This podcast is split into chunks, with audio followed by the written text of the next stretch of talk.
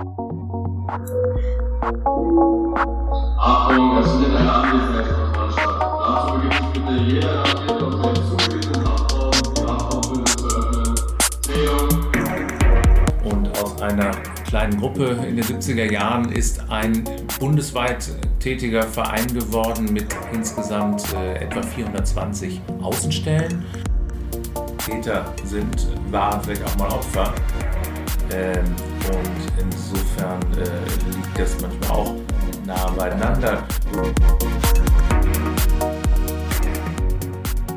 Willkommen zur neuen Folge Haftzeit. Ich freue mich darauf, Frau Schwarz-Meyer heute wieder begrüßen zu können. Danke, dir.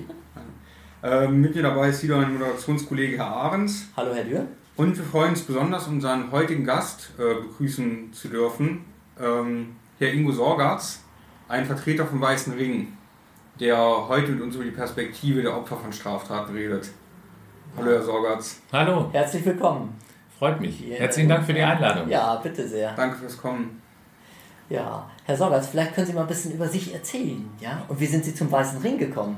Ja, das mache ich sehr gerne. Also, wie gesagt, vielen Dank äh, für die Gelegenheit, äh, zu Ihnen zu kommen. Ich bin von Haus aus Kriminalbeamter.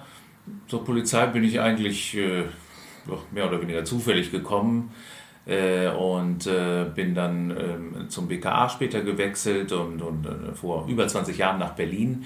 Und äh, ja, ich habe dann äh, irgendwann auch ein Ehrenamt gesucht und äh, äh, sehr schnell gefunden. Und ein Kollege aus der Polizei, wie das dann meistens so ist, der war schon beim Weißen Ring tätig, leitete so eine Außenstelle äh, hier in Berlin. Und der hat mich so mehr oder weniger angeworben. Und äh, so bin ich zur Opferhilfe gekommen.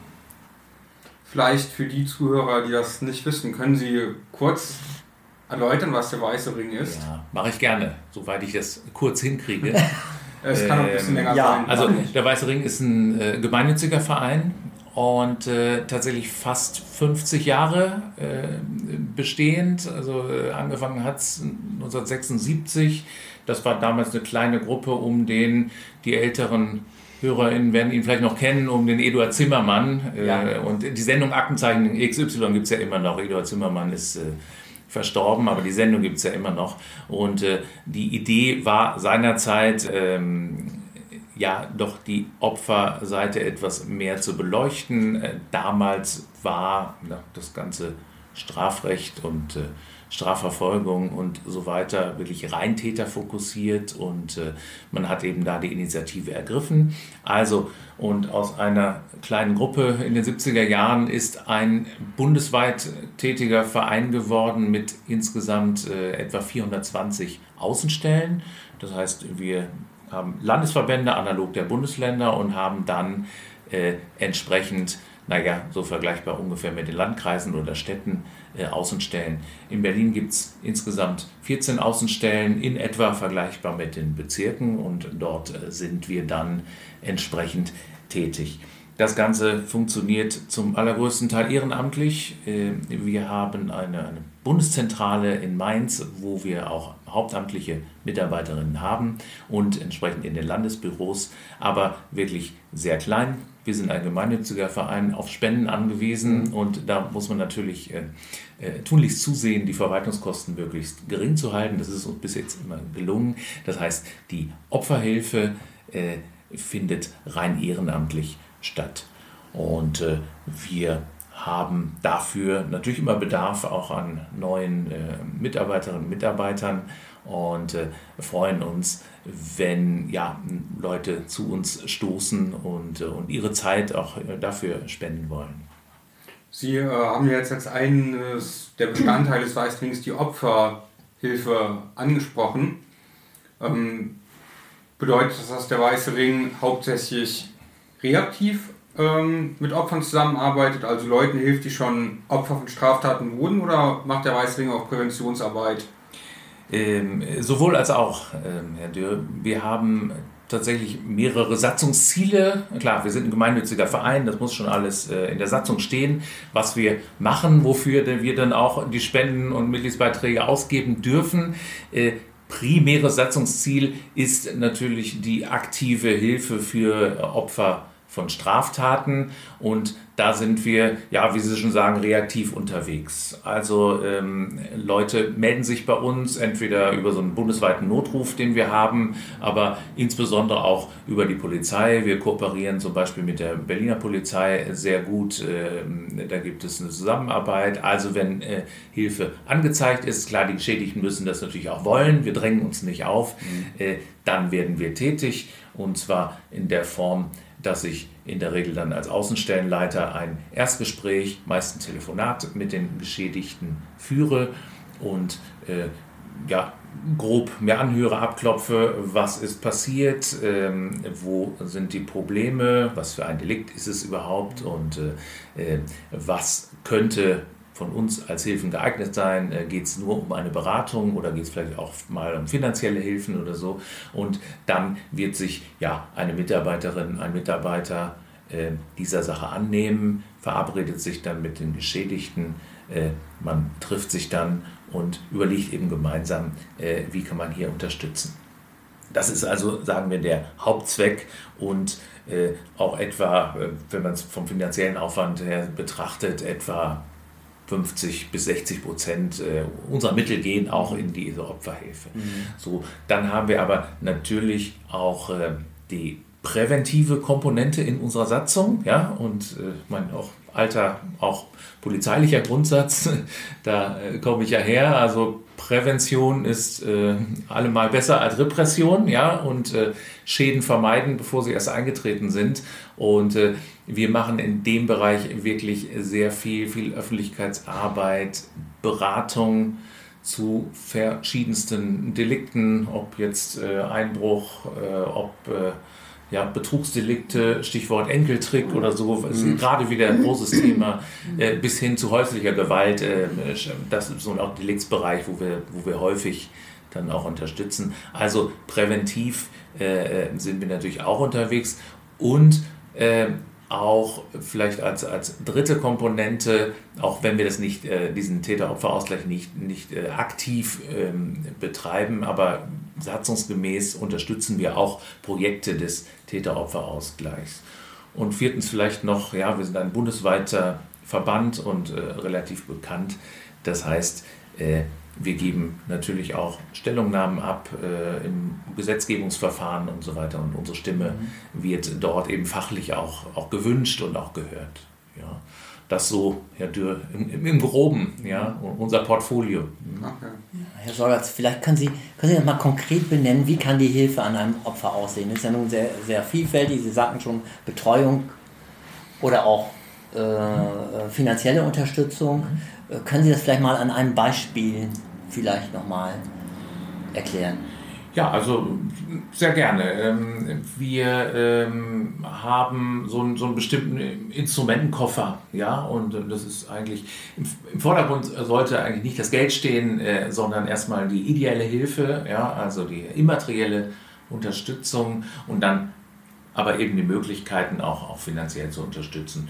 Nehmen wir mal als Beispiel vielleicht einen Fall äh, häuslicher Gewalt, so und eine Geschädigte musste vielleicht auch, auch, auch nach Jahren, wie das schon ging, äh, jetzt also Hals über Kopf die gemeinsame Wohnung verlassen, äh, vielleicht auch äh, nach Berlin fliehen oder so. Also so Fälle haben wir durchaus auch, äh, die dann aus anderen Städten im Bundesgebiet kommen und äh, den Schutz der Großstadt irgendwie suchen, weil sie vielleicht auch Angst haben, verfolgt zu werden oder so. Mm, und ist dann jetzt hier in einem Frauenhaus oder so untergekommen. Äh, so, und jetzt kommt der Kontakt äh, zu uns zustande, entweder selber oder vielleicht über eine Sozialarbeiterin oder so. Dann ja, äh, setzen wir uns zusammen, treffen uns irgendwo, also nach Wunsch, ja, als, als Mann muss ich jetzt nicht unbedingt ins Frauenhaus gehen, ich muss auch nicht wissen, wo das ist, ja. Äh, aber wir verabreden uns oder eben in unserem, in unserem Büro, in unserem Landesgeschäftsstelle und überlegen gemeinsam, was ist zu tun. Wie läuft so ein Strafverfahren? Ja, wurde überhaupt Anzeige erstattet? Ähm, haben schon Vernehmungen stattgefunden? Gibt es schon eine anwaltliche Unterstützung? Gibt es eine Nebenklage? Äh, Da haben wir zum Beispiel die Möglichkeit, dann auch RechtsanwältInnen zu organisieren. Wir haben solche Beratungschecks dann auch für eine rechtliche Erstberatung oder auch für eine weitere Unterstützung im Strafverfahren, wenn solche Dinge wie Prozesskostenhilfe oder so nicht ziehen. Dann natürlich Fragen der Traumatisierung, ja, äh, äh wie steht es damit? Und natürlich äh, kann jeder in Deutschland äh, zum Arzt gehen und äh, entsprechende Leistungen sollte er sie, ärztliche Leistungen sollte er sie dann kriegen. Wir wissen aber alle gemeinsam, gerade hier in Berlin, wie schwierig das ist, solche Termine zu bekommen. Auch hier haben wir Möglichkeiten, einen Beratungscheck für eine psychotraumatologische Erstberatung von Geschädigten und haben natürlich aber auch ein Netzwerk und können den Leuten sagen, wo sie sich hinwenden äh, können. Ähm, äh, zum Beispiel gibt es ja eine Traumaambulanz in der Charité seit einigen Jahren. Also das funktioniert sehr gut. Ja, dann wissen viele Geschädigte nicht, äh, dass so ein Strafverfahren sich über Wochen, Monate oder Jahre hinziehen kann. Also manchmal muss man das einfach auch erläutern, die Leute bei der Hand nehmen. Wir begleiten auch im Strafverfahren, das machen bei uns auch nochmal besonders geschulte Leute, also bis hin zu Gerichtsverhandlungen, dass man dann eben dabei ist. In der Hauptverhandlung daneben sitzt jetzt eher nicht, aber sagen wir vor der Tür und ins Zeugenzimmer geht oder so. Ähm, also je nach Fall äh, wären das so die Maßnahmen. Und natürlich, wenn, äh, wenn finanzieller Bedarf ist und die Geschädigte vielleicht ja völlig blank dasteht, mhm. ähm, äh, nichts in der Hand hat, noch nicht mal die Euros, äh, um, um einkaufen zu gehen oder so, dann haben wir durchaus Möglichkeiten, auch hier sehr unbürokratisch auch äh, solche Soforthilfen zu leisten. Ja? Äh, plus vielleicht ja, Wohnungssuche, Wohnungsausstattung, mhm. was auch immer. Klar, unsere Hilfen nur dann, wenn andere nicht leisten äh, und grundsätzlich Sozialhilfe und es gibt äh, SGB II-Leistung und so weiter. Aber das wissen wir, glaube ich, auch alle, das ist nicht so einfach und wir müssen überall Anträge stellen. Sowas kann Jahre dauern und da sehen wir uns sozusagen manchmal auch als so, so ein Bypass sozusagen, so eine Überbrückungshilfe. Das vielleicht so im Groben mhm. unser Instrumentenkoffer, also ein Mix aus materiellen, immateriellen Hilfen und wir verstehen uns eigentlich so ein bisschen als, als Lotse, Lotsinnen äh, im, im System. Mhm. Ja. ja. Wann verabschieden Sie sich quasi von den Opfern, wenn alles durch ist? Oder wie lange haben Sie die äh, Menschen dann noch in Betreuung? Ja, auch, auch das ist sehr unterschiedlich. Ja. Ähm, man muss natürlich sehen, man, äh, unsere, unser, sagen wir, Zeitbudget mhm. ist ja endlich. Also wenn ich jetzt, äh, wenn wir Dauerbetreuung nachher haben, dann kann ich ja keine neuen Fälle mehr äh, äh bedienen. Äh, also wirklich sehr unterschiedlich. Manchmal ist es mit einem Beratungsgespräch äh, getan. Äh, ähm, wir haben aber natürlich auch Fälle und wenn es um Kapitaldelikte geht, die wir auch jahrelang betreuen. Ähm, ich hatte in meiner Außenstelle noch bis Anfang diesen Jahres also einen, einen ähm, Fall, einen Geschädigten vom, vom Breitscheidplatz, das ist ja schon einige Jahre her, durchaus noch in der Betreuung. Mhm. Jetzt nicht jede Woche oder so, aber man steht zur Verfügung. Mhm. Also sehr unterschiedlich. Wir sagen aber natürlich, irgendwann mhm. müssen wir dann auch wieder loskommen und äh, das ist auch für die Helfenden nicht immer so einfach, weil man natürlich auch emotional dann irgendwie dabei ist. Aber auch da haben wir sowas wie Supervision auch für unsere Helfenden, äh, damit man sozusagen ja, die, die neutrale Position irgendwie äh, behält. Da gibt es sicherlich dann auch viele dankbare Menschen, oder? Sie begeben sich ja äh, an äh, den weißen Ring, wenn es ihnen nicht sehr gut geht, glaube ich, ja? Natürlich, klar. In ja. einer Not und auch Ausnahmesituation des Lebens. Ja. ja. Und äh, viele, viele, äh, Gott sei Dank, der äh, weit überwiegende Teil der Bevölkerung wird wahrscheinlich nie, jedenfalls Opfer von ja. Kapitaldelikten. aber ähm, klar, das ist eine Notsituation, in der man sich an, an uns auch wendet und um Unterstützung bittet. Insofern, ja, äh, auch, auch die, das Spendenaufkommen und die Bekanntheit und, und ich glaube auch äh, das sehr gute Standing des Weißen Rings spricht, denke ich, schon dafür, dass es auch ja, äh, gesellschaftlich anerkannt und auch gedankt wird. Ähm, als, als von, von meinem individuellen Interesse jetzt als Opferhelfer, das sage ich auch, ich mache auch so Grundschulungen für unsere neuen MitarbeiterInnen, sollte natürlich nicht die Erwartung äh, äh, absoluter Dankbarkeit äh, schon nach dem ersten Gespräch ja. im Vordergrund stehen. Das kann man auch nicht, äh, das, das, sollte man, das sollte nicht die Motivation sein, um hier für uns tätig zu werden. Äh, und auch so, sowas wie Helfersyndrom und so ist, glaube ich, für diese Tätigkeit auch ungeeignet. Wir müssen professionell daran gehen. Ja. Das ist uns ganz wichtig. Und manchmal kommt ein Dank auch aus einer völlig anderen Ecke, in der man, mit der man überhaupt nicht gerechnet hat und auf einmal kriegen sie dann äh, ein Lob, einen Blumenstrauß, eine, eine, eine Karte. In einem Fall, wo sie vielleicht denken, naja, so viel habe ich da ja gar nicht gemacht. Ja. Also gefühlt war ich für die Person gar nicht so intensiv da. Also sehr unterschiedlich. Ja, was sind so besondere Herausforderungen bei der Tätigkeit von Weißring oder bei ihrer Tätigkeit? Also ich kann mir da jetzt nur als Beispiel vorstellen, wenn man den Eindruck hat, man kann Opfern von Straftaten nur unzureichend helfen oder man muss vielleicht Erwartungen enttäuschen, mit denen äh, Opfer von Straftaten einen herantreten, aber vielleicht können Sie da eher einen Einblick geben, das, was für Herausforderungen Das auch.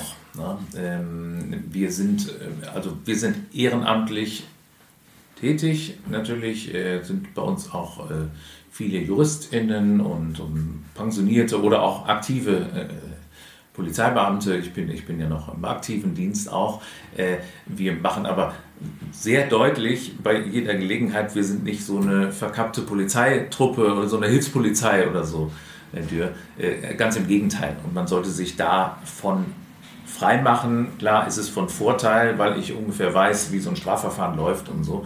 Aber ich würde auch niemals in der Richtung beraten. Also dafür haben wir dann äh, juristische Beratung. Ähm, gut, manche Leute denken das aber und ich hatte auch schon Fälle, wo äh, äh ja, die, eine Geschädigte vielleicht dachte, der Weiße Ring leistet sowas wie Personenschutz, mhm. ja, äh, weiß nicht, die Hörerinnen können mich jetzt nicht sehen, ob sie es mir zutrauen äh, würden. Äh, äh, aber äh, das, das sind so, ähm, so Herausforderungen. Oder die Erwartung vielleicht, äh, ähm, ja, dass der Weiße Ring jetzt das große Füllhorn an, an mhm. Geld ausschüttet. Äh, wir haben die Möglichkeit zu helfen, aber in bescheidenem Umfang und wir sind gemeinnützig, ja, also die Bedürftigkeit muss natürlich auch gegeben sein. Also solche Erwartungen kommen dann auch mal oder wie Sie auch sagten, ähm, äh, dass so eine ja, Dauerbetreuung vielleicht irgendwie erwartet wird. Das können wir natürlich auch nicht leisten und unsere Hilfe muss natürlich ja, mit der Tat zusammenhängen. Ja? Und natürlich kommen zu uns auch Geschädigte, die vielleicht schon länger diese Probleme haben und jetzt sozusagen zufällig Opfer einer Straftat geworden sind und die Probleme haben eigentlich damit hm. ja, nur mittelbar zu tun. Und dann müssen wir natürlich auch sehen, da würde ich jetzt niemanden äh, wegschicken und äh, quasi brust sagen, ja, wenden Sie sich an jemand anders, äh, ich helfe Ihnen nicht. Aber da müssen wir natürlich schauen, deswegen habe ich gesagt, wir haben ein ganz gutes Netzwerk, welche anderen Organisationen sozialer Art wären denn jetzt einschlägig äh, und dann würden wir uns eben äh, aus der Sache sozusagen zurückziehen. Also ähm, ein, ein Bündel an Herausforderungen, nicht alle können wir immer erfüllen. Das, das ist tatsächlich so, ja. Ähm, es gibt ja noch eine andere Organisation, zumindest in Berlin habe ich gelesen, äh, nennt sich Opferhilfe Berlin e.V. Ähnelt sich die Arbeit, die Sie machen, oder äh, sind das verschiedene Bereiche? Ähm, die Arbeit, also ich kenne die Opferhilfe, wir arbeiten auch, ja. auch eng mit äh, der Opferhilfe zusammen. Es gibt weitere noch, es gibt Lara, es gibt äh, Big, die sich äh, so gerade so im Bereich äh, äh, Sexualdelikte und so unterwegs sind. Also es gibt noch einige ja. und Frauenhäuser habe ich angesprochen ja. und so weiter. Äh, wir legen also großen Wert darauf, dass hier keinerlei Konkurrenz besteht, sondern wir arbeiten alle gemeinsam an der äh, an der gemeinsamen Sache. Ja? ja. Und äh, da sollte keine Konkurrenz entstehen. Und ich glaube, alle miteinander haben so viele Fälle und Anfragen in der Betreuung, dass wir uns keine Sorgen machen müssen, da vielleicht äh, sich gegenseitig das Wasser abzugraben. Großer Unterschied, ähm, der Weiße Ring ist die einzige, ich habe es gesagt, bundesweit tätige Organisation. Wir sind bundesweit organisiert und machen es eben gemeinnützig, ehrenamtlich. Das heißt, der Weiße Ring bekommt äh, kein, keine äh, staatlichen Fördermittel. Das ist uns auch wichtig, auch zu unterstreichen. Wir wollen auch politisch unabhängig bleiben. Und natürlich, wenn Sie, wenn Sie rein von Fördermitteln abhängig sind oder wenn sie Fördermittel erhalten von einer Senatsverwaltung oder einem Ministerium. Äh, das bedeutet ja nicht, dass sie politisch gesteuert sind, aber ähm, natürlich, das kann dann nach drei Jahren auch wieder anders sein und äh, davon wollen wir uns eben möglichst unabhängig machen. Das ist vielleicht der Unterschied, also bei der Opferhilfe, das sind hauptamtliche mhm. äh, Kräfte. Äh, und, äh, aber wie gesagt, äh, überhaupt keine Konkurrenz. Für uns natürlich Ehrenamt natürlich die Herausforderung, das zu professionalisieren. Und äh, dafür haben wir ein umfangreiches Ausbildungssystem, also eine Grundschulung und dann Spezialseminare zu verschiedenen Deliktsfeldern, auch zur Kommunikation mit Opfern und so weiter. Ähm, denn ja, also trotz der Ehrenamtlichkeit, also, also nicht jeder kann dann einfach so bei uns loslegen. Ja, das mhm. sind ja äh, durchaus empfindliche sensible Dinge, personenbezogene Daten und so weiter. Da muss man schon sehr aufpassen. Mhm. Sie sagten auch, Sie sind bei der Polizei, Herr Sorgatz. Mhm. Äh, wenn denn, wenn man den Kontakt mit Opfern hat, äh, wird denn manchmal auch von der Polizei empfohlen, sich zum Beispiel an so eine Organisation zu wenden, wie dem Weißen Ring? Ja, ja, natürlich. Ähm, wir haben auch einen Kooperationsvertrag auch mit der äh, Berliner Polizei, also schon länger, ist jetzt gerade aber nochmal durch die äh, gemeinsam mit der Frau Slowik nochmal äh, aktualisiert worden. Ähm, natürlich, wie gesagt, Freiwilligkeit, wir drängen uns niemandem auf, mhm. aber es gibt einfach den Hinweis dann auf unsere Unterstützung und so finden die Leute äh, dann auch zu uns. Mhm. Ne? Das, das wäre so der klassische Weg. Mhm. Plus äh, bundesweiter Notruf und solche Dinge haben wir mhm. natürlich auch und viele okay. schreiben mir auch einfach E-Mails. Ja. Ich würde gerne noch mal was fragen. Der Bürger äh, sagt, ähm, äh, was alles für Täter getan wird, äh, für Opfer gar nichts. Ne? Das ist mhm. halt so. Und äh, manches Mal, wenn man sich vorstellt, äh, wenn man lange im Strafvollzug gearbeitet hat, welche Möglichkeiten wir auch haben, ich bin manchmal erstaunt gewesen, was auf äh, äh, freie Hilfe, Stadtmission, was alles möglich ist, wie man mit Straftätern umgeht. Und, vor einiger Zeit hatte ich mal mit einem Ausbilder gesprochen, der dann sagte, es wäre einfach toll, wenn man mehr in die Bildung investieren würde als in die Straftäter. Ne? Hat sich dann wohl so ergeben. Und ähm, du weißt jetzt nicht, was ich meine, Herr Ahrens. In Bildung? Nee, es ging tatsächlich darum, dass ganz viel investiert wird. Ja. Hier freie Hilfe, auch die, die Arbeitsangebote, die sind, die Möglichkeiten, die wir auch als äh, Strafvollzug hatten, die Menschen wieder äh, unter dem Aspekt natürlich Resozialisierung wieder in die Gesellschaft zu integrieren. Ne? Und dass der dann sagte, ja, jetzt haben wir sie alle im Knast und, also ist jetzt auch sehr pauschal gesprochen, aber es wäre einfach toll, wenn man vorher viel mehr machen würde. Ne? Mhm. Ähm, die Frage ist, haben Sie manchmal so das Gefühl, dass Sie, dass Sie sagen, für Täter wird mehr gemacht als für Opfer? Ja, ich würde sagen, mehr gemacht, aber ähm, ich habe es eingangs gesagt, das war der Beweggrund, warum der Weiße Ring auch mal entstanden ist, dass das ganze Strafrecht oder Strafverfahren eben stark täterfokussiert ist, mhm. einfach. So, wenn Sie jetzt ein, ein Kapitaldelikt oder ein schweres Delikt begehen, dann bekommen Sie auch einen Rechtsanwalt, ja, und äh, den bekommen sie bereitgestellt, Pflichtverteidiger und so weiter. Klar, ein Opfer bekommt das heute auch äh, ähm, bei bestimmten Delikten, aber da müssen sie erstmal einen Antrag stellen. Und äh, ähm, so ein Antrag kann auch immer abgelehnt werden und sie werden auch nicht drauf gestoßen. Also äh, insofern, ja, ist, ist die Position einfach vielleicht eine schwächere. Also, ja. Und äh, was ist dann, wenn Sie nach Monaten dann mit dem Täter erstmalig bei Gericht wieder aufeinandertreffen im, im Flur und, und, und diese, diese Dinge? Ja? Mhm. Ähm, es ist da viel erreicht worden, ohne, ohne, ohne Frage. Also ähm, es gibt ein Opferentschädigungsgesetz und das ist auch immer wieder nachgeschärft worden. Wir haben jetzt eher das Problem, dass die Anerkennungsquote gerade in Berlin äh, besser sein könnte, dass dann auch nachher Leistungen gewährt werden.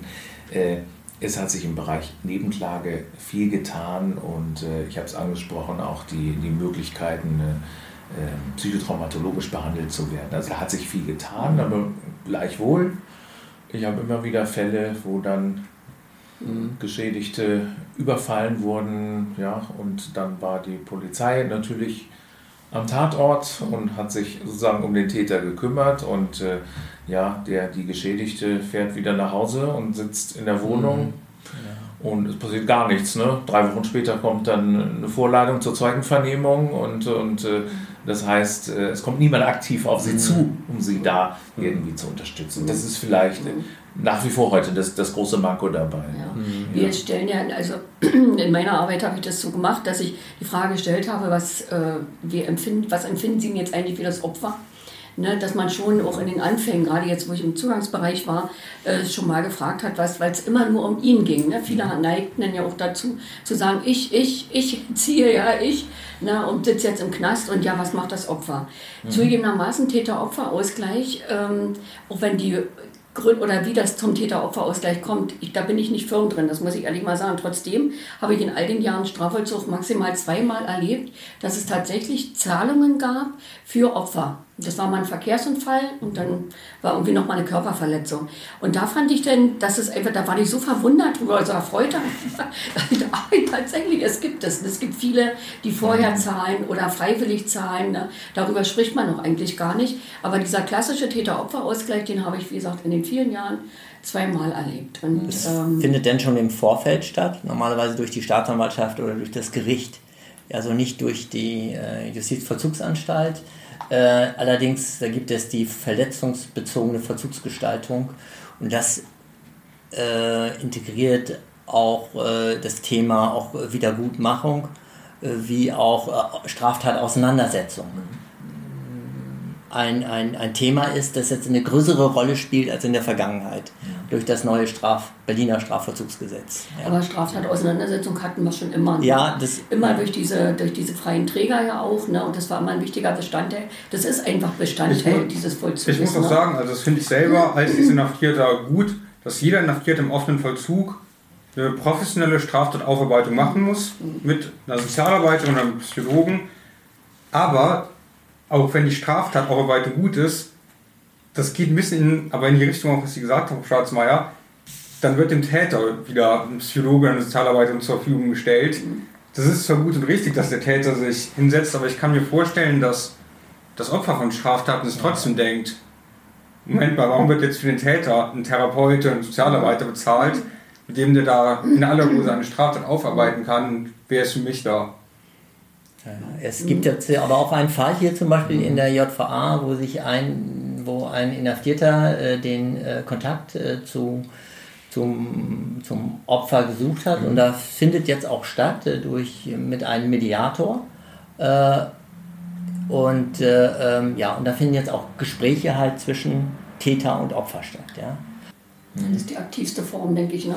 Des Ja. Täters, sich da so auseinander. Ja, sich mit seiner Ja. Straftat Mhm. so konkret auseinanderzusetzen. Ja, also ich kann, ich habe es ja gesagt, wir haben äh, als diesen Täter-Opfer-Ausgleich oder Unterstützung zu solchen Projekten äh, als Weißer Ring auch als Satzungsziel ähm, äh, festgeschrieben, ähm, weil es korrespondiert mit dieser präventiven Komponente ja einfach auch. Ja, geht ja jetzt, sollte jetzt nicht darum gehen, dass jemand dann äh, ja, Reue zeigt und dann wegen guter Führung kann ich dann vielleicht die Haftzeit verkürzen, sondern das gut, ja, so Motive mag es dann auch mal geben, aber darum sollte es ja nicht gehen. Also die, einfach diese präventive Komponente ist ja wichtig und äh, äh, das ist ja gerade auch die, äh, der Zweck des offenen Vollzugs, ja, ähm, ähm, ähm, Resozialisierung zu ermöglichen und eben die äh, Rückfallquoten einfach äh, zu reduzieren. Also das muss natürlich im Interesse des Opferschutzes auch sein.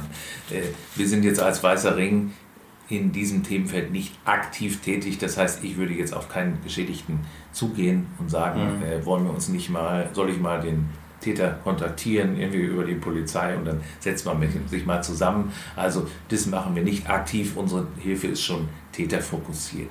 Äh, hängt natürlich auch sehr vom Delikt ab ja, und von den Schäden und so weiter und natürlich auch von den Phasen der Tatbewältigung oder Traumabewältigung, ja, also äh, das kann man schlecht sagen, in welcher Phase befindet sich der und die Geschädigte denn jetzt? Ist es vielleicht eine, eine Rachephase gerade oder wo sind wir sozusagen? Also das, das kann man nicht pauschalisieren. Aber dem Grunde nach, ja, wie gesagt, Prävention vor Repression. Ich glaube, das ist ein ganz wichtiger Baustein in dem Bereich. Ne?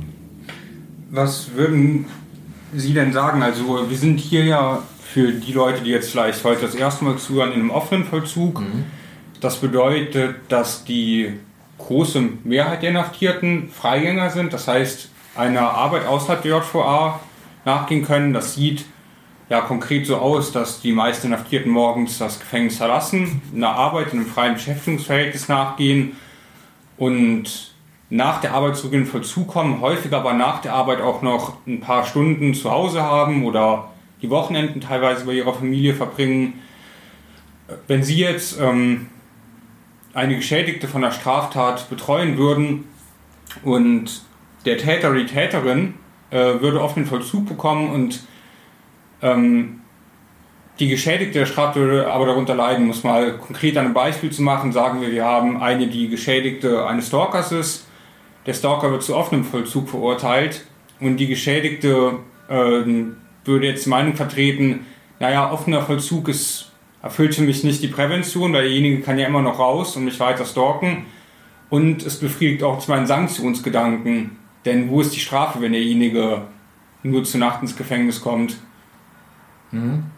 Hatten Sie Ja. vielleicht sogar schon mal Gespräche dieser Art oder wie würden Sie äh, darauf nicht reagieren?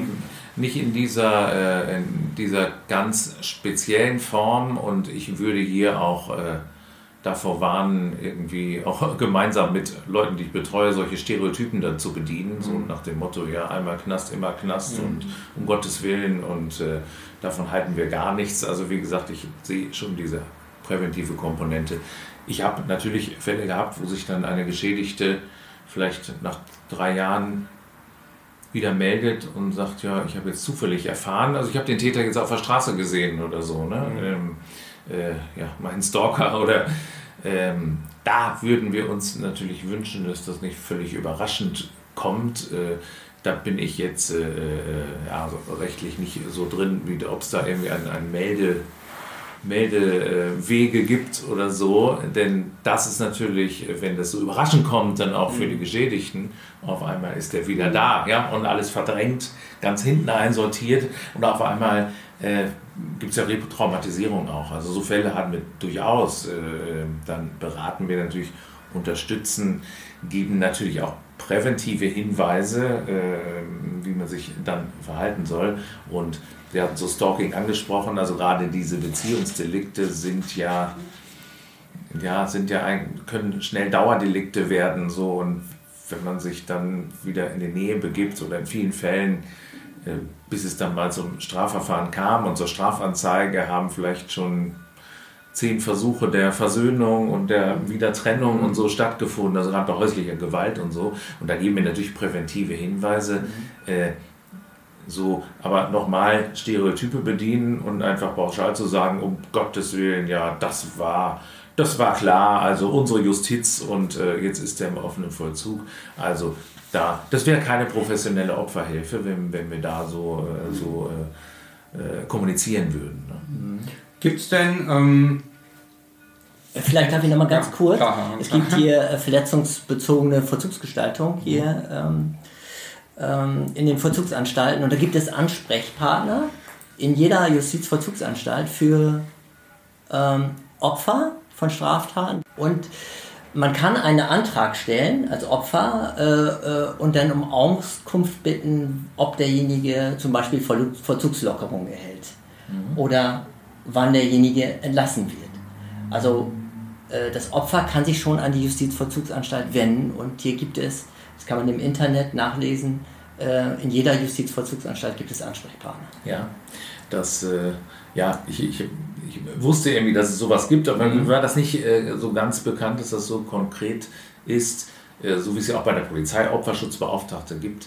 Äh, aber das ist tatsächlich was, was ich vielleicht auch nochmal mitnehme, weil das, glaube ich, auch gut ist, äh, da das Netzwerk auch in der Form nochmal ein bisschen äh, auszubauen, denn in der Tat, äh, viele Rechtsanwälte denken dann sowas an sowas auch nicht, ja. Und Hauptverhandlung hat stattgefunden und damit ist das Mandat beendet und, äh, ähm, und Es- wissen das vielleicht Ja, zum ja. Beispiel auch gar nicht, dass man so einen Antrag stellen Ja, kann. so ein Antrag, genau.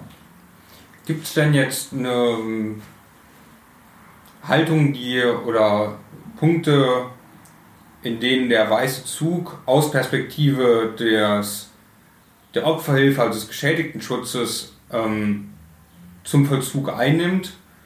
Also hat, vertritt der Weißring beispielsweise die Auffassung, es könnte bestimmte Reformen im Vollzugswesen geben, um Opfer von Straftaten besser zu schützen oder setzt sich der Weißring eher wenig mit Strafvollzug und den Formen des Strafvollzugs auseinander? Ähm, weniger insoweit, weil, wie gesagt, wir ja Opfer fokussiert sind mhm. und, und diesen, diese Komponente nicht, nicht so intensiv bedienen. Aber nochmal, äh, Prävention ist für uns ein, ein ganz großes äh, Gebot und überall, wo wir die Chance haben, die ja zum Teil, wir haben ja Delikte angesprochen, wo die Rückfallquote einfach sehr hoch ist, mhm. wo wir die Chance haben, durch offenen Vollzug, durch bessere Resozialisierung und so weiter, diese Rückfallquote zu reduzieren, haben wir immer Prävention ja. auch äh, gewonnen. Und äh, da, da, setzen wir uns natürlich dann auch für ein. Auf der anderen Seite, das darf man auch nicht, äh, ja, kennt man ja aus den Medien und so, denken, denken Sie an die. Äh, an den Messerstecher in dem, in dem Regionalzug, das war glaube ich Anfang des Jahres in, in Schleswig-Holstein, äh, wo es ja dann offensichtlich dann doch Versäumnisse auch im Justiz- mhm. oder nicht Justizvollzug, dann eher in der, in der Rechtsprechung vielleicht gab. Genau. Ja, das ist natürlich etwas, wo wir dann schon die Stimme der Opfer natürlich äh, auch vertreten. Ne? Also die Versäumnisse sind ja nun mal auch da. Ja. Mhm. Ich, am Anfang wollte ich Sie fragen, ob Sie, äh, wo, wo es Opfer gibt, gibt es auch Täter. Sie sind ja nun in der Vollzugsanstalt, mhm. beruflich waren Sie ja schon in Vollzugsanstalten. Mhm. Äh, ob Sie hier ein ungutes Gefühl haben in einer Vollzugsanstalt, aber ich habe so herausgehört, dass Sie das nicht haben und das sind im Grunde schon äh, als präventive Maßnahme sehen, hier keinen Gegensatz zwischen Vollzug und Opferhilfe sehen. Ja, also, beziehungsweise nein, also da habe ja. ich jetzt überhaupt keine Berührungsängste, gar nicht. Äh, ähm, wie gesagt, äh, das ist, denke ich, ganz wichtig und das muss es geben. Es wird immer Einzelfälle geben, wo es vielleicht, ja, also, und jede Prognose und jede Gefährdungsprognose kann natürlich auch irgendwo mal daneben liegen. Das ist sehr bedauerlich, aber ich habe da keine Berührungsängste und äh, natürlich ähm, jeder oder viele, ähm, die Täter sind, waren vielleicht auch mal Opfer. Ähm, und insofern äh, liegt das manchmal auch nah beieinander. Übrigens auch bei uns manchmal in der Betreuung. Also ich bin schon auch, hatte, hatte Sachverhalte auf dem Tisch, wo ich erstmal als weißer Ring mal ein äh, bisschen ja, ermitteln oder plausibilisieren muss, musste. Wer ist denn in dieser Konstellation Täter und wer ist Opfer? Ja? Und äh, äh, manchmal können sie das gar nicht so trennscharf auseinanderhalten, also bei Gewaltdelikten oder, oder so. Also kurzum, also ich habe da überhaupt keine Berührungsängste, nein. Hier im Vollzug hat man ja oft nicht nur das Gefühl gehabt, das war so, dass unheimlich viele Straftaten begangen werden, beziehungsweise dass viele durch die Zugänge jetzt. Also mhm. ganz viele Zugänge und dann denkst du lieber immer, die Welt ist so schlecht, ne? Mhm. Und besonders schlecht gewesen, eine besondere Zeit oder so. Merken Sie an dem, also man merkt, dass es ein anderes Aufkommen ist, immer mal so temporär auch, ne? Mhm. Merken Sie das auch für sich, dass bestimmte Straftaten in besonderer Weise zu bestimmten Zeiten, mir fällt da Corona ein, wenn wir jetzt häusliche Gewalt, war ja zumindest in der Presse dann immer wieder, ne? man sagt, das wäre während der Corona-Zeit besonders häufig vorgekommen. Ja, also wir haben das als Weißer Ring schon auch gemerkt mhm. in der Zeit. Äh, wir hatten natürlich auch, war es schwierig, auch die Opferberatung in mhm. der Corona, in der Lockdown-Zeit. Wir haben vieles natürlich dann auch telefonisch gemacht oder per Mail oder digital. Da muss man sehr aufpassen, ähm, äh, weil es um sensible, personenbezogene Daten ja auch geht. Also das haben wir schon gemerkt und äh, äh, ohne dass ich jetzt mit statistischen Daten von, von uns aufwarten kann, also diese Delikte häusliche Gewalt, aber auch solche Betrugsdelikte, Telefonbetrug und mhm. sowas, alles was man sozusagen ja, im geschützten Bereich irgendwie begehen kann, das hat schon zugenommen. Mhm. Es sind immer Phasen, natürlich, ähm, wenn, wenn bestimmte Delikte auch in den Medien gerade wieder präsent sind. Also nehmen wir das Thema Stalking oder häusliche Gewalt, äh, wo es ja auch ein sehr großes Dunkelfeld gibt, also Delikte, die niemals angezeigt werden. Wir merken, dass wenn es gerade wieder eine Lobby hat in den Medien, dass sich dann vielleicht mehr Leute auch trauen, auch an uns zu wenden. Wobei unsere Statistik, bei uns dominieren die Gewaltdelikte sehr stark, bei den, bei den Hilfsdelikten, Eigentumsdelikte und sowas etwas weniger.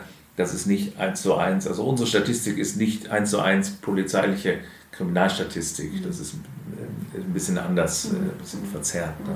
Ja. Ähm, ich habe von meiner Seite aus noch eine vielleicht etwas philosophische oder theoretische Frage. Würden Sie sagen, es gibt Straftaten, also Straftaten im Sinne des Strafgesetzbuches, bei denen es keine Opfer gibt? Na, Opfer gibt es äh, immer, also es ist ja nach Schutzgütern unterteilt, das Strafgesetzbuch, klar, das jetzt die körperliche Unversehrtheit ist es klar, ist völlig klar, ist das Opfer da. Ähm, weniger einleuchtend ist es vielleicht ja bei, bei Vermögensdelikten und jetzt irgendwie bei, bei Korruption oder so sind, da fällt es natürlich schwieriger und äh, schwierig wird es vielleicht auch in der Wahrnehmung, wenn sozusagen nichts passiert ist, ja, und äh, der Versuch ist eben auch strafbar, ja, und äh, man sagt eben, ja, eigentlich ist doch ist doch gar nichts geschehen. Ja, Gott sei Dank ist nichts geschehen, trotzdem ist es ja strafbar. Ne? Also Delikt, irgendwer ist immer Opfer, manchmal wird es so ein bisschen blumig sozusagen, ja, philosophisch, ja, also die Gemeinschaft der Steuerzahler oder die Gesellschaft, äh, ähm, so, und umso schwieriger wird es festzumachen, irgendwie auch der Unrechtsgehalt vielleicht. Ja, ja. Ne? Das ist vielleicht auch heute durchaus ein So wie bei Steuern. gesellschaftliches Problem, was vielleicht auch größer wird, durchaus. Da sind wir wirklich jetzt im philosophischen Bereich. Ja. Ja. Wie bei Steuerhinterziehung, wo praktisch der Staat Ja. oder der Bürger an sich, da So. sieht die Allgemeinheit, das Opfer ist. Genau. Ja. ja. Ähm, noch eine Frage, würden Sie sich äh, mehr Hilfe vom Staat für die Opfer wünschen? Wünschen sicherlich. Ja, natürlich. Ähm, wie ich gesagt habe, es hat sich natürlich vieles entwickelt äh, äh, in, den, in den Jahren oder Jahrzehnten auch, in denen wir ja die Lobbyarbeit betreiben. Ja, aber äh, es, es ist wichtig, da dran zu bleiben und äh, nur weil wir vielleicht ein Opferentschädigungsgesetz haben, was äh, Leistungen ja bis hin ja auch zu Rentenzahlungen für dauerhaft Geschädigte vorsieht, äh, nur weil wir das äh, gesetzlich ausbuchstabiert haben, heißt es ja noch lange nicht, dass das dann auf der operativen Ebene auch funktioniert. Ich habe das vorhin gesagt, da gibt es gerade in der Anerkennung durchaus Defizite und äh, wenn wir jetzt den regulativen Bereich verlassen, wo man oder ja, die Gesetzgebung, da können wir natürlich vieles machen, dann kommt natürlich als nächstes die Frage, wer setzt es denn um und äh, macht, was kann die Verwaltung denn da leisten? Und da wissen wir auch alle vier hier, glaube ich, ähm, da ist viel Luft nach oben. Egal jetzt, ob in der Stütz Unterstützung von Kriminalitätsopfern, von Straftätern oder, oder von wem auch immer, da können wir, glaube ich, schon besser werden. Äh, Insofern, gut, äh, können Sie jetzt sagen, ähm, ähm, dann bräuchte es ja den Weißen Ring nicht mehr. Also der Weiße Ring könnte ja den Verein auflösen, wenn wir all diese Probleme nicht mehr hätten. Solange es sie noch gibt, und das sehen wir jeden Tag in der Opferarbeit, dass es diese Lücken eben gibt, solange springen wir da rein. Ist Ihr Eindruck, dass die ähm, Reaktion im Sinne von Sanktionen auf Straf Straftaten mehr die Rolle der Opfer berücksichtigen könnte? Also platt auf den Satz gebracht, weniger Gefängnis, mehr Täter-Opfer-Ausgleich? Ich, äh, na, ich bin da, ich bin da zwiegespalten. Äh, Ich, ich würde zwiegespalten. Ich würde das auch nicht pauschalisieren. Es hängt auch vom Einzelfall ab, wie sowas bewältigt wird. Ja, also manche haben wirklich durchaus, äh, äh, ich will nicht sagen Rache, aber einfach einen, einen Gerechtigkeitswunsch und wollen wirklich, dass der Täter zu einer möglichst langen Haftstrafe plus Sicherungsverwahrung oder so verurteilt wird. Ja, so. Äh, dann gibt es aber auch ganz andere, die sich zurückziehen und äh, wo man vielleicht sagen würde, äh, dass durchaus, vielleicht nicht gleich, aber nach einer gewissen Zeit so ein, so ein Täter-Opfer-Ausgleich durchaus sehr wichtig wäre, einfach für die Bewältigung auch und für die, für die Traumabewältigung. Deshalb ähm, ähm, sehr einzelfallabhängig, sehr typenabhängig und äh, wir nochmal als Weißer Ring, wir versuchen ja uns ja so als Lotsen im System und weisen natürlich auf solche Möglichkeiten auch hin, ohne, wie gesagt, dass wir jetzt aktiv unterstützen und sagen, ja, jetzt äh, setzen wir uns mal gemeinsam an einen Tisch und machen jetzt hier so eine Mediation oder so. Das würde, denke ich, zu weit führen, Herr Dürr. Wir sollten noch mal eine eigene Folge äh, zu dem Thema zu dem Thema verletzungsbezogene Verzugsgestaltung eventuell machen. Genau, oder zu einem Inhaftierten, der versucht hat, eine Form der Wiedergutmachung Ja, über den Geschädigten zu leisten. Das wäre vielleicht ein spannendes Thema. Vielleicht können wir in der Richtung auch noch mal eine Folge machen, weil das ist noch mal ein anderes Blatt, glaube ich. Ja, und ich meine, ich könnte mir vorstellen, ohne dass ich jetzt so Fälle kenne, auf der anderen Seite, Sie können ja auch für den Kopf gestoßen werden. Ja, Sie als Inhaftierter sind vielleicht sehr gutwillig und wollen diese Wiedergutmachung und äh, laufen aber vor die Wand, ja. Ja. Und äh, keiner Das- will sie hören, ja. Und dann, das, Ja. Aber letztendlich geht es auch nur mit beidseitigem Einverständnis Ja. Opfer und Täter. Also vor, vor allen Dingen natürlich äh, äh, ähm, das Opfer äh, Ja. äh, muss dazu äh, die Bereitschaft haben. Ja. Und, äh, ja, und dann auch natürlich das Es gibt ja tatsächlich Täter, die richtig darunter leiden. Ne? Also ich will jetzt nicht, ähm, kein Mitleid, aber ich hatte tatsächlich jemanden, der wirklich sehr darunter gelitten hat. Da ging es so um Raserei. Äh, der darunter gelitten hat, dass das passiert ist, nur weil er in, in so einer Situation war, wo er jemand anderem was beweisen wollte. Ne? Und äh, ist mir so auch selten widerfahren. Ähm, aber das fand ich eben auch sehr bemerkenswert, dass man das, dass man, dass das auch was mit den Leuten macht. Man unterstellt ja immer, jetzt hat er seine Strafe, jetzt sitzt er das ab und dann ist gut, aber so ist es auch nicht. Ne? Ja. Nein. Ja, also was ich so, Inhaftierte untereinander reden ja auch relativ oft miteinander. Häufig beobachte neben Reue ist tatsächlich Scham. Also viele Inhaftierte, ähm, die ich jetzt kenne, die äh, ein Gewaltdelikt begangen haben, gerade wenn es im Bereich häusliche Gewalt war, haben oft unheimliche Scham. Ähm, und reden aus Scham, also haben aus Scham eine hohe Hürde, nochmal mit dem Opfer zu reden, oder denen fällt es unheimlich schwer, selbst unter anderen Mitinhaftierten über ihr Delikt zu reden. Also ich glaube, es gibt durchaus die Fälle, wo auch die Täter unter ihrer Tat leiden, ohne dass damit jetzt das Leid der Opfer relativieren möchte oder bagatellisieren möchte. Also auch Reue äh, begegne ich hier eigentlich, oder habe ich in meiner beruflichen äh, Laufbahn, Reue bin ich oft begegnet von den Inhaftierten. Ja. Und ich denke aber auch ehrliche Reue. Wir würden uns als Weißer Ring natürlich auch f- freuen, ähm, wenn vielleicht hier und da mal eine, eine finanzielle Hilfe, also in Form einer, einer Geldbuße oder so, mal bei uns ankäme. Da ist tatsächlich insbesondere in Berlin die Quote auch verglichen mit anderen Bundesländern relativ gering. Äh, Hier hören vielleicht ja auch mal äh, Angehörige der, der Rechtsprechung äh, zu und das ist, wäre, ist keine individuelle Wiedergutmachung, aber natürlich, das sind natürlich Mittel, die dann anderen Opfern wieder zugutekommen. Also das könnte in, in, in Berlin etwas mehr sein, was so in diesem Bereich dann fließt. Ja. Na klar. Unterstützen wir. Ja. Mhm, genau. Wir beenden unsere äh, Podcast-Folgen traditionell mit einem Wunsch, den unsere Gäste äußern können. Ähm, das heißt, Sie dürfen jetzt zum Abschluss noch einen Wunsch für die Opferhilfe oder für die Vollzugsgestaltung in Richtung Opferhilfe äußern. Ähm, das kann entweder ein ganz utopischer Wunsch sein, wie sähe es in der idealen Welt aus in der Opferhilfe, oder ein eher realistischer Reformwunsch. Ja, ähm, der utopische Wunsch wäre ja, äh, das haben wir aber schon gesagt, äh, dass der, dass der Weiße Ring sich auflösen kann ja, und wir eine finale Bundesdelegiertenversammlung machen und feststellen, es braucht uns nicht mehr, äh, Weil es keine Straftaten mehr äh, gibt. weil es entweder keine Straftaten mehr gibt oder eben alles geleistet wird staatlicherseits. Da sind wir ganz sicher in der Utopie. Äh, genauso würde ich ja als äh, Polizeibeamter nie meinen Beruf an den Nagel hängen äh, können, weil es immer Straftaten gibt. Insofern äh, müssen wir die Ziele vielleicht etwas niedriger äh, schrauben, aber der, Wunsch wäre eben schon, dass, dass äh, die Lobbyarbeit auch für, für die Opfer einfach, einfach äh, da ist. Auch medial ähm, lässt das mitunter zu wünschen übrig. Ich merke es natürlich auch als, als Pressesprecher für den Weißen Ring hier in Berlin.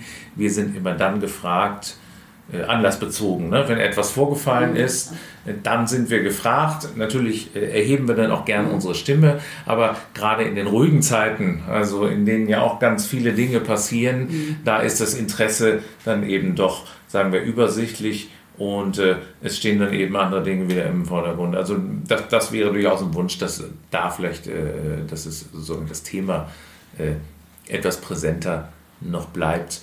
Ähm, und da arbeiten wir, wie gesagt, mit vielen Ehrenamtlichen dran und auch ein Wunsch von mir, vielleicht auch durch diesen Podcast vielleicht die eine oder andere Hörerin äh, für uns äh, das Interesse an uns geweckt zu haben. Äh, wir freuen uns äh, natürlich über Spenden, aber insbesondere auch über Zeitspenden, sprich eine aktive ehrenamtliche Mitarbeit. Da sind Sie herzlich eingeladen, uns auch zu kontaktieren. Ja, vielen Dank, Herr Sorger. Vielen Dank für den Einblick, Herr Sorger. Gerne. Ich bedanke mich für Ihr Kommen. Ich danke.